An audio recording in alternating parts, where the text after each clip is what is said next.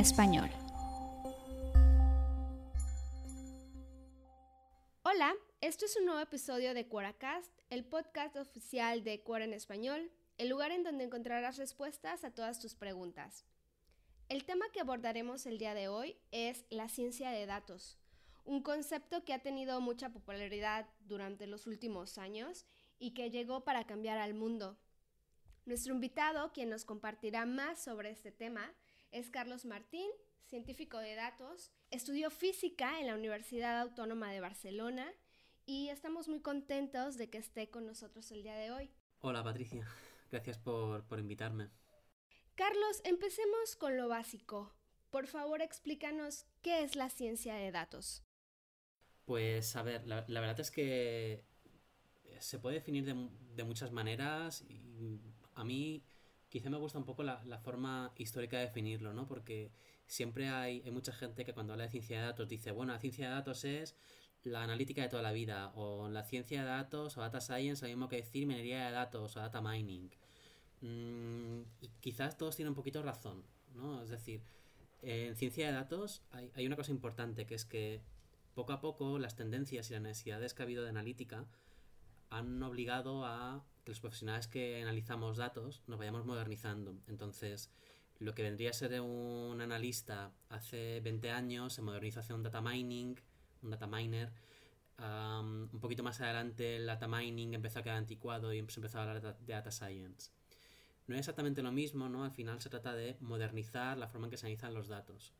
Uh, se llama ciencia de datos sobre todo por, por un poco esa, esa idea de que, de que había que tratar los datos de una manera un poquito más formal.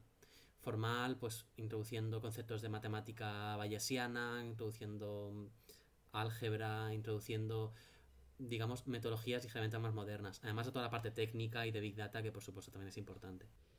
¿Qué tan grande es el Big Data? Pues, de nuevo, muchas, muchas definiciones. A mí la que más me gusta es la más simple de todas, que es los datos que no te caben en un Excel. Si no puedes hacer un Excel, probablemente sea Big Data. También hay gente que lo generaliza porque, claro, um, Excel es una herramienta que tiene sus limitaciones a la hora de trabajar con muchos datos y aún así en tu ordenador propio con herramientas como R o Python o, o RapidMiner 9, ¿no? otras herramientas que hay tratamiento de datos, puedes tratar datos que no podrías tratar en Excel y aún así lo puedes tratar en tu, en tu ordenador. Entonces, hay quien dice simplemente lo que no cabe en un Excel, también podrías extenderlo un poquito y decir lo que no te quepa en un ordenador, un ordenador relativamente normal. En el momento en el que te hace falta hacer lo que se llama proceso de datos distribuido, ¿no? en el que ya tienes tus nodos de Hadoop y esas cosas que, que muchos habéis oído hablar, en el que hace falta, no basta solo con un ordenador, sino que hace falta con diferentes, es cuando se empieza a hablar de Big Data, de una manera un poco más seria.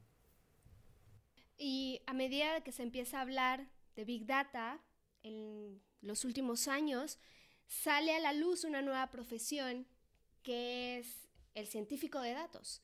¿Qué hace un científico de datos? Pues hace, hace muchas cosas, ¿no?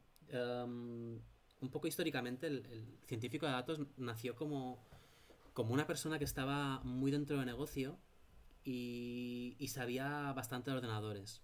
¿no? Un analista que tenía un poco esa, esas tres patas. Sé que hay mucha gente que lo critica, ¿no? Lo, um, hay un diagrama de Venn muy famoso que alguien creó, no recuerdo quién, en el que decía que un data scientist era, estaba entre el matemático, el informático, él llamaba hacking skills porque es como informática pero de batalla y conocimiento de negocio. No a todo el mundo le gusta, pero históricamente nació un poco allí, ¿no?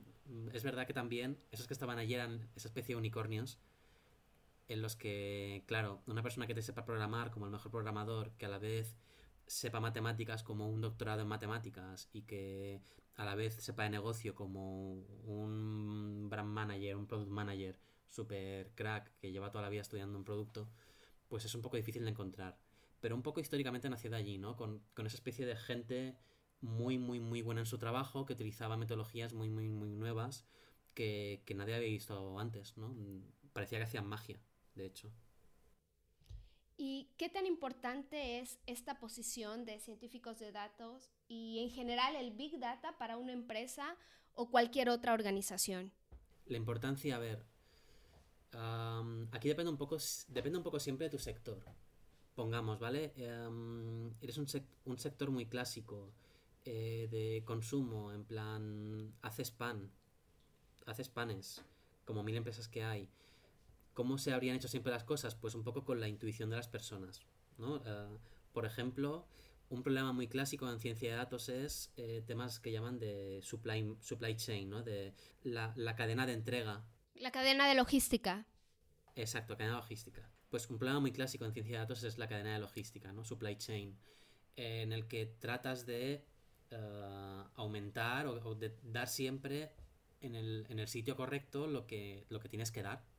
¿Vale? Por ejemplo, eh, y como he dicho antes, una empresa de, una empresa de panes, pues yo sé que en el supermercado 1 tengo que dar 100, en el 2 300 y en el 3 500. Pero eso yo lo sé porque llevo muchos años trabajando allí y ya más o menos lo sé, ¿no? Nosotros mentalmente, aunque no lo sepamos, hacemos un poco de estadística, hacemos análisis. las personas, es decir, el, el, manager de toda la vida siempre ha hecho un poco de analítica, lo que igual no tenía los datos detrás o no tenía em, formalismos detrás que le ayudasen a mejorarlo, ¿no? Pues un problema que se puede encontrar un data scientist es, bueno, ver si es capaz de mejorar la intuición de esa persona. Y entonces, en el momento en que tú quieres mejorar esa, cadena logística en la que quieres dar, asegurarte que, mira, no son 100, 200 y 300, sino que son 120, 80 y 320. Entonces, esas pequeñas, esas pequeñas variaciones mejoran ligeramente la intuición de la persona y también hacen que vayan aumentando las ganancias. Claro, aquí ya em, donde se ven los beneficios sobre la intuición es cuando tenemos muchos datos porque es, es en el momento en que, claro, imagínate que yo, em, yo hago 500 panes y quizá la diferencia entre yo como Carlos hago 500 panes y los reparto entre dos tiendas, pues igual no me hace falta tener un algoritmo muy complicado. En cambio, si soy una empresa grande que reparto a 500 mm, puntos de entrega, entonces sí que, me hace, sí que me hace falta un poco hacer ese performance avanzado. Y algo así parecido pasa con, con los e-commerce. De hecho, por eso es que todo el tema de, la ciencia de datos y Big Data se hizo muy popular con, el tema de la web 2.0, porque claro, se tienen muchos clientes en los que pequeñas variaciones en, el performance respecto a lo que normalmente haríamos por intuición se pueden llegar a notar, ¿no? Un, aumento de el 1% en el conversion rate de una tienda que te venda una tienda, bueno, un, e-commerce de viajes. Si aumentas un 1% el conversion rate lo vas a notar mucho en ganancias, porque no tienes un cliente, tienes, tienes miles, que es verdad que tu margen de beneficio es muy bajo, pero ese 1% va a hacer que, tengas mejoras. Y es un poco ese es el espíritu, ¿no? De tratar de tener mejoras estadísticamente significativas, aunque los márgenes sean un poco bajos, pero como tus volúmenes son grandes, vas a, vas a tener beneficios mayores. De eso va un poco. Sí, eh, los ejemplos que, nos diste... Eh ese comentario que nos, que nos hiciste sobre que todos de alguna manera tenemos o hacemos estadística en la profesión o en el puesto de trabajo que tengamos, nos hace reflexionar que el análisis de datos siempre ha existido, pero hoy en día existen nuevos mecanismos. ¿Cuáles son esas ventajas de esta nueva manera de procesar datos respecto a los análisis tradicionales del pasado? una cosa en la que se preocupa mucho la ciencia de datos, es decir, ¿qué ocurre con el, método científico? El método científico se, creó con la idea de analizar datos de manera que no sesgaras las respuestas, ¿no? El, método científico lo que habla es que tú cuando tratas de falsear tu hipótesis, de demostrar que una hipótesis es falsa, lo que haces es precisamente eso. Tú tratas de poner a prueba tu set de datos con lo que tú crees que es incorrecto. Tú buscas quitarte la razón. Y es un poco ese es el espíritu de la ciencia de datos. Y es quizá el gran cambio, quizá no en la metodología, en las herramientas, sino en la forma de pensar. Eh, es decir, ya de antes, una persona que hacía data mining o una persona, una lista de datos, quizá ya podría haber utilizado herramientas de programación, se utilizaba SPSS antes. Claro, ahora pasamos de utilizar SPSS a R y Python, que han, popularizado, y además, cuando tú tienes un set de datos, el espíritu que va a tener el, analista, el científico de datos, es de tratar de falsear su hipótesis. Por ejemplo, la hipótesis de eh, si yo pongo un botón color verde va a tener mejor uh, respuesta de conversion rate que si pongo un botón azul en un correo que esté enviando. ¿Sabes? Entonces, es, son las grandes diferencias. No, no, es tanto la metodología científica porque la matemática, mm, es decir, los test de hipótesis llevan años conociéndose. Quizá no se utilizaban tanto, es verdad que las han popularizado mucho más, pero porque en el test de hipótesis también está un poco esa filosofía de falsear hipótesis nula y ese tipo de cosas. Entonces, hay más el espíritu de cómo piensas que la herramienta. La herramienta viene después. ¿Y cómo aprender a analizar esos datos para tomar decisiones efectivas? Por ejemplo, un CEO, un gerente de marketing, alguien que recibe la información, un reporte de datos, ¿cómo los puede interpretar para tomar decisiones? Aquí de lo que se trata es de que cuando mm, una persona que tiene una posición de senior management, ¿no? Como tú has dicho, un gerente de marketing o un, CEO, un, lo que sea, lo que tiene que pensar es qué, qué preguntas quiere responder con ese dato. Es decir, yo, yo tengo, por ejemplo, unos, unos, datos de, unos datos digitales, ¿no? De interacción digital de mis clientes. La diferencia, ¿no? Si, si, quieres pasar del simple reporting de, yo qué sé, cuántas visitas ha tenido, mi página. El análisis de negocio sale de una pregunta de negocio. ¿no? La pregunta de negocio podría ser, uh, yo como manager de un e-commerce que vendo zapatos, quiero saber cuál es la mejor forma para vender zapatos. Y en el momento en que lo preguntas, el, el analista, que tiene que ser tu partner al final, ¿no? Porque eh, si eres un, entiendo que una persona de, que tiene una posición de gerente de marketing, a menos que tenga una formación de ingeniero, normalmente no va a tener capacidad de, analizarlo y tampoco debería perder tiempo en eso, ¿no? Para estamos analistas. Ese tipo de preguntas las tiene que transmitir y juntos, ¿no? Hacer ese partnership, juntos decir, vale, ¿cómo podemos responder a la pregunta de cómo, ven, cómo quiero vender más zapatos? Pues, mm, y aquí es donde empiezan a aparecer las diferentes formas, ¿no? ¿Cómo lo quieres vender? Pues yo como analista diría, bueno, ¿Has pensado quizá en segmentar a tus clientes? Quizá los clientes que están interactuando más con zapatillas um, vienen de lugares diferentes a los de otro. ¿Por qué no utilizas, por qué no mejoras un poco el SEM por aquí? ¿No? Y aquí es, es un poco de, desde, el, desde la posición de una persona de, de marketing, es una vez que haces las preguntas, van a salir diferentes respuestas y de ahí van a salir las acciones, ¿no? Un poco un poco es, de hecho es la, es la cadena, ¿no? La, la, cadena del ciclo de, analítica, de, data mining, es que desde que tienes un dato, tú haces vas haciendo preguntas y vas a tratar de responderlas de la mejor forma que puedas y de allí es tratar de buscar qué preguntas me van a servir para hacer acciones, porque si no, la pregunta por, por saber es un research que a veces es útil, sobre todo para cosas muy estratégicas, pero a veces ser siempre, si siempre te preocupas solo por la, la cosa que, que es súper estratégica, a veces te pierdes en qué cosas puedo activar de lo que estoy aprendiendo. ¿No? Pues tienes siempre esa mentalidad de, de lo que yo tengo, ¿qué puedo activar? ¿Qué puedo activar de lo que me están enseñando? Y si, y si resulta que los datos que se tienen no te permiten activar nada, quizás es un momento de, pues bueno, replantearse qué, qué datos están recogiendo. Veo que describes un, un trabajo en equipo. Uno como manager debe saber qué es lo que está buscando para entonces acudir con el analista y pedir su ayuda y describir el problema y el analista es quien nos va a guiar. Sí, y, a ver, hay, hay, muchas formas en las que puede aparecer. A veces puede ser tanto yo como, como gerente de marketing le puedo preguntar a un analista o a veces el analista puede encontrar oportunidades de negocio. Y entonces en ese momento es en el que el analista con su conocimiento de datos, consulta con el gerente de marketing o con una persona de, de, de, carácter más dentro del negocio, decir, mira, he encontrado este, he encontrado estos patrones, he encontrado estos datos. ¿Tú cómo lo ves? ¿Qué, qué es lo que tú interpretas de allí? Porque pasa una cosa también con analítica que, claro, estamos hablando siempre de que aunque tengas muchos datos, también tienes muchas, muchas dimensiones, por decirlo así, ¿no? Es decir, es, el carácter multidimensional hace que, que bueno, mmm, es muy difícil llegar a, drenar, o sea, a, limitarlo todo a pequeñas acciones muy concretas, sin tener el conocimiento muy amplio de negocio. Yo puedo saber el 80% de, de un, del negocio en el que yo estoy trabajando, pero hay un 20% que lo sabe el experto, que es con el que tienes que hablar. A veces para decir, vale, esta oportunidad de negocio tiene sentido, pues igual tú le dices que los que compran zapatillas es mejor que hagas SEM por allí, te dirán, mira, pero cuidado porque si haces SEM orientado a estas palabras, estás recolocando eh, la imagen de marca en una dirección que no queremos.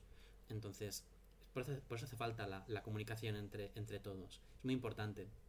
Por eso es que también yo soy muy defensor de que el científico de datos, al menos algunas de las posiciones, porque depende del perfil que tenga el científico de datos, estés dentro del negocio. Porque si no estás dentro del negocio al final, eh, pues bueno, eres un programador, puedes hacer inteligencia artificial, puedes mm, analizar imágenes, ese tipo de cosas, pero donde está el negocio es donde tiene que estar también el científico de datos. El científico de datos realmente es una posición que eh, empezó a tener mayor popularidad en los últimos años. Si volteamos hacia atrás, pues era muy raro que te encontraras a alguien que dijera, estoy estudiando para ser científico de datos. Entonces esto nos lleva a que varias personas que son científicos de datos estudiaron cosas diferentes. ¿Cuál es el perfil de un científico de datos actualmente? ¿Cuáles son esas ramas, em, esas asignaturas que todos tienen en común y que te permiten eh, iniciar o emprender esta carrera?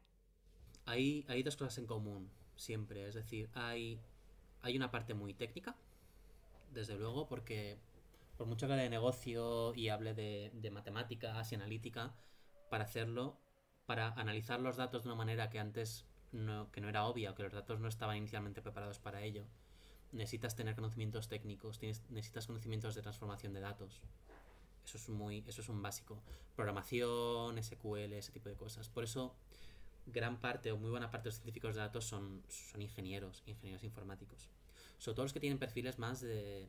Lo que científico de datos es como un, como un gran paraguas, ¿no? Dentro de ahí encuentras pues un ingeniero en aprendizaje automático, por ejemplo. O expertos en, en reconocimiento de imagen. También los encuentras por ahí dentro.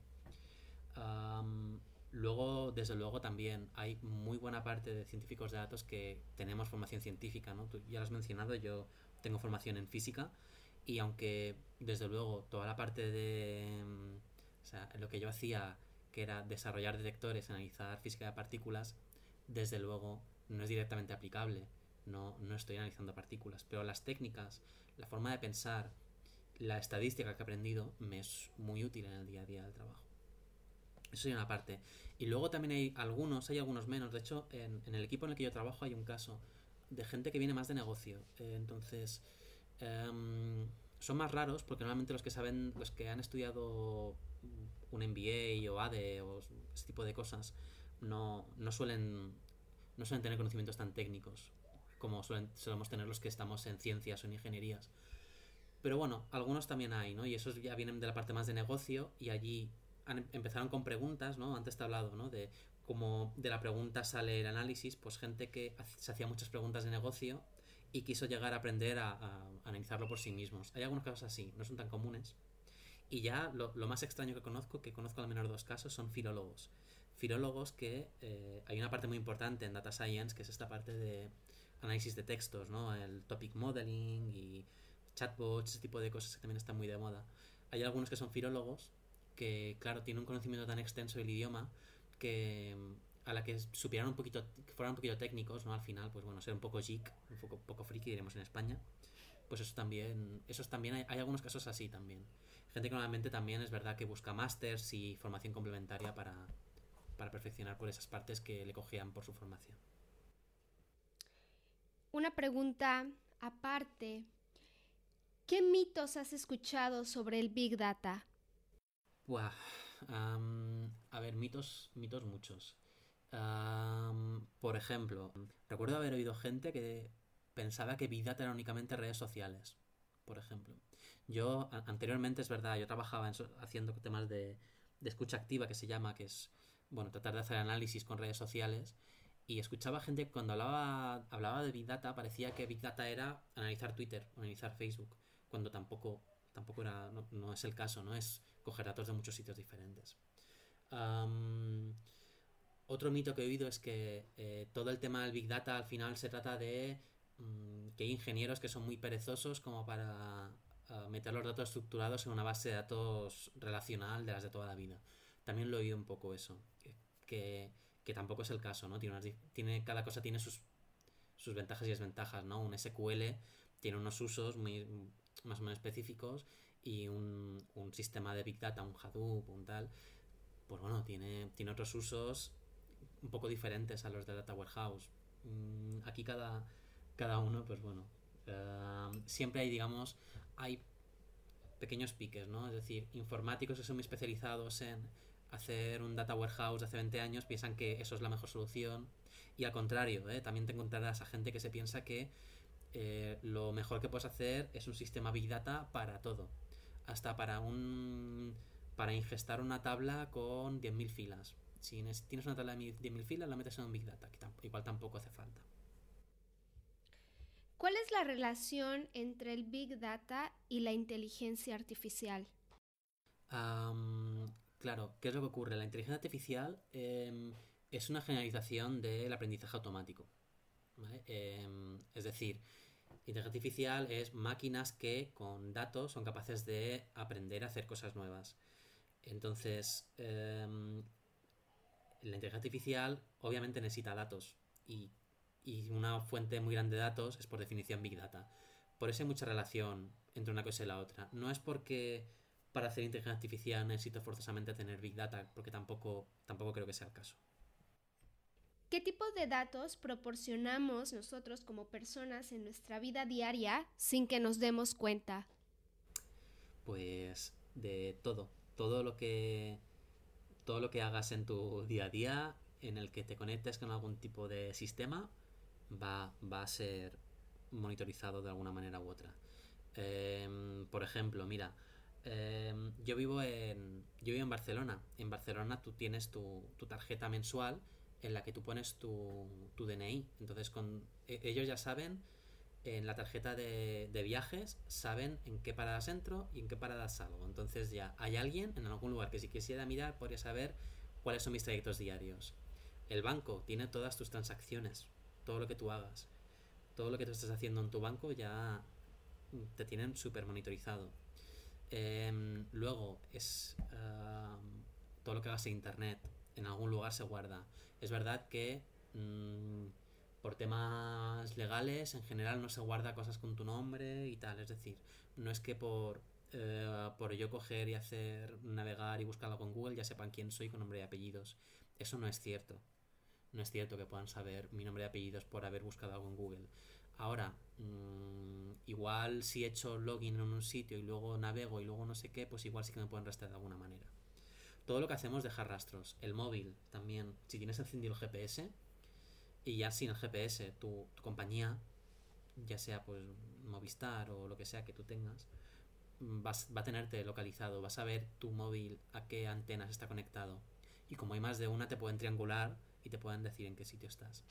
Hay mucha gente que habla del tema, de hecho, um, hice algunas charlas TED que son muy interesantes al respecto, en la que hablan de, de cómo fueron capaces en el, lo del 15M, que con el tema este de los indignados, fueron capaces de encontrar quiénes eran los líderes de, la manifestación solo por ver los teléfonos de las personas, las, las ubicaciones, veían quién iba a hablar con quién y viendo las relaciones podían decir quiénes eran los líderes naturales que estaban surgiendo de ese movimiento.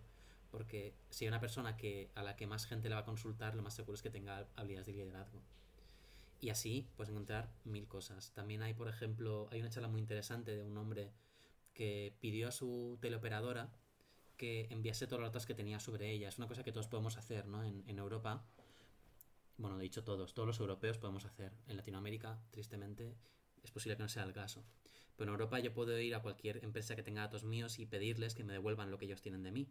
Ya sea Google, ya sea mi teleoperadora de, datos o, o la de ADSL, lo que sea. Y ellos te devuelven y el hombre cogió y analizó y vio la cantidad de datos que tenían sobre él. Y él casi asustado, ¿no? Y ahora incluso, o sea, hoy, hoy en día, ¿no? Con todo el tema de este coronavirus, están utilizando estos, todo el rastreo que tienen, lo están utilizando para poder traquear. Ahora ya no se preocupan tanto, ¿no? Pero al principio, cuando empezaron los primeros casos, leí que, estaban buscando eh, con quién había contactado las personas que estaban infectadas. Estaban utilizando temas de, de Big Data, ¿no? En plan, si yo había pagado con mi tarjeta de crédito, había pagado un taxi, luego miraba en ese taxi con qué otras personas había ido para saber quién, había, quién se había montado en ese taxi, así poderles avisar de que deberían estar en cuarentena. ¿Hay que tener miedo? Creo que, que no, pero yo soy defensor de la privacidad de las personas. Y, no, es, no es porque tengamos que ocultar algo, sino porque no me gustaría en ningún momento tener que, ocultarlo. ¿no? Mm, es decir, ahora mismo, obviamente, estamos en un estado de derecho democrático en el que todo va bien. Pero si, si se populariza el hecho de que nosotros cedemos la privacidad libremente, pues yo no sé si en 15 años puede llegar una, una dictadura que quiera vigilarnos uno a uno y le preocupe si, mm, yo qué sé, quiera matarnos a todos los zurdos. Y yo como soy zurdo y lo tengo puesto en redes, aunque sea hoy medio ambidiestro y podría imitar que si fuera diestro, como he escrito que soy zurdo y en el Facebook pongo los zurdos molamos, pues me quiera perseguir. Entonces creo que hay cosas de privacidad que aunque parezcan aunque parezca un riesgo remoto, creo que a veces los riesgos remotos, ¿no? Y de nuevo, en estos tiempos hemos visto que los riesgos remotos a veces se, cumplen. Eh, aunque sea un riesgo remoto, creo que tenemos que ser un poco precavidos. No digo tener miedo, porque la palabra no es miedo, es precaución. Por ejemplo, mm, yo tengo mi Twitter con mi nombre y apellidos. Entonces, en el momento en que yo tengo mi Twitter con nombre y apellidos, pues no voy a poner fotos en las que salgo de fiesta. Por ejemplo, que no soy fiestero, ¿eh? siendo muy sincero. Pero claro, mmm, si yo aplico en un trabajo y buscan por Carlos Martín y encuentran a una persona con mi cara que está de fiesta todo el día, pues igual no va, no va a dar buena imagen, ¿no? En este sentido. O en el caso este que he puesto extremo de un gobierno autocrático y tal, pues, pues tampoco querría que hubiera cierta cosa sobre, sobre mí. Pues un poco eso, ¿no? Es, es un poco ser precavidos en este caso. Claro, no podemos adivinar qué es lo que va a pasar en el futuro, pero sí podemos educarnos e informarnos y pues aprender más que nada cómo publicar esos datos, tener más conciencia de la información que estamos día con día enviando a la red. Eh, lo que hace 10 años era innovación, hoy es algo normal. ¿Qué aspectos del Big Data o de la inteligencia artificial crees que cambiaron al mundo para siempre? Pues yo creo que la, el reconocimiento de imagen probablemente sea, creo que es de lo más lo más exagerado, ¿no?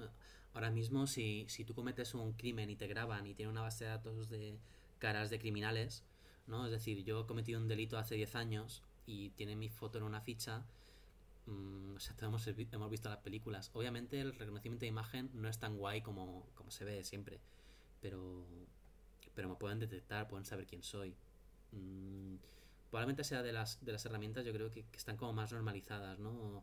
Eh, es decir, eh, algo tan simple, es decir, ¿no os, os habéis fijado que cuando entras en Google Street View, ¿no? Para, para cuando buscas una dirección y quieres ver qué aspecto tiene el portal que estás buscando, que es para lo que lo usamos todos, eh, aparecen otros coches y aparecen personas. Y todas estas personas y las matrículas tienen las caras emborronadas, están todos emborronados porque, claro, la privacidad tiene que ser respetada. Google no podría haber hecho eh, un Google Street View si no hubiese podido asegurar a todos los gobiernos que eran capaces de anonimizar los datos que, que hubiera de fotos.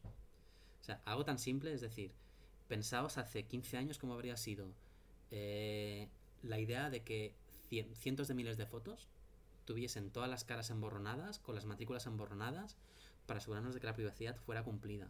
Yo creo que eso hace 10 años, igual 10 años ya podríamos haber empezado a creer, pero hace 15 seguro que no. Y para nosotros es muy normal, lo aceptamos como si, como si nada, cuando en verdad no, no es tan normal.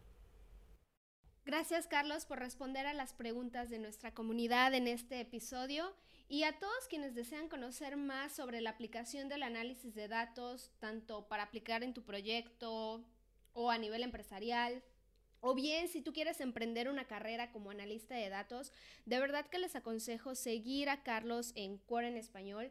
Tiene gran contenido, también tiene algunas respuestas en inglés, así que les invito a que le envíen sus preguntas y de verdad no pierdan la oportunidad de aprender de un gran experto. Muchas gracias nuevamente, Carlos. Muchas gracias, Patricia.